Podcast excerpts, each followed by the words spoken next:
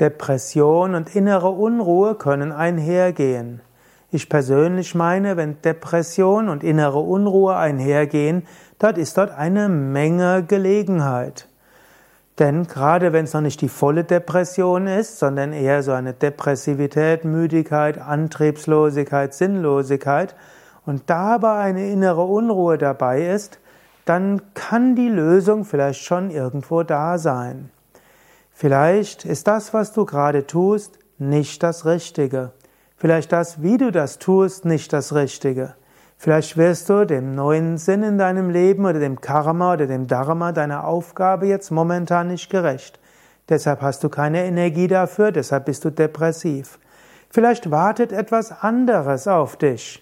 Und vielleicht ist das, was diese innere Unruhe dir gibt, diese kreative Unruhe. Es gibt manche Menschen, die mir beschrieben haben, sie haben so ein Gefühl, als ob ständig eine Prüfung vor, sich, vor ihnen wäre, als ob sie ständig irgendwo hm, vor einem, ja, eine öffentliche Rede sind. Also dieses Lampenfieber, innere Unruhe und gleichzeitig Lustlosigkeit für das den ganzen Tag. Ich glaube, frag doch mal dein Herz. Frag doch mal deine tiefere Intelligenz oder bete und frage, was soll dich denn ändern? Vielleicht mach mal irgendetwas Verrücktes, um aus dem Trott rauszukommen. Es muss ja nicht gleich Arbeit hinwerfen, Familie verlassen und in die irgendwo äh, nach Süditalien ziehen oder nach Indien ziehen oder in den Ashram gehen. Es muss ja nicht so radikal sein. Aber irgendwas müsstest du mal machen. Fahr mal verrückt in Urlaub. Übernachte mal draußen im Freien. Wirf deine Ernährung um. Faste mal drei, vier Tage. Schweige mal vier, fünf Tage. Oder geh mal auf, einen, auf eine Tanzparty. Mach irgendwas Verrücktes, aber nichts Ungesundes.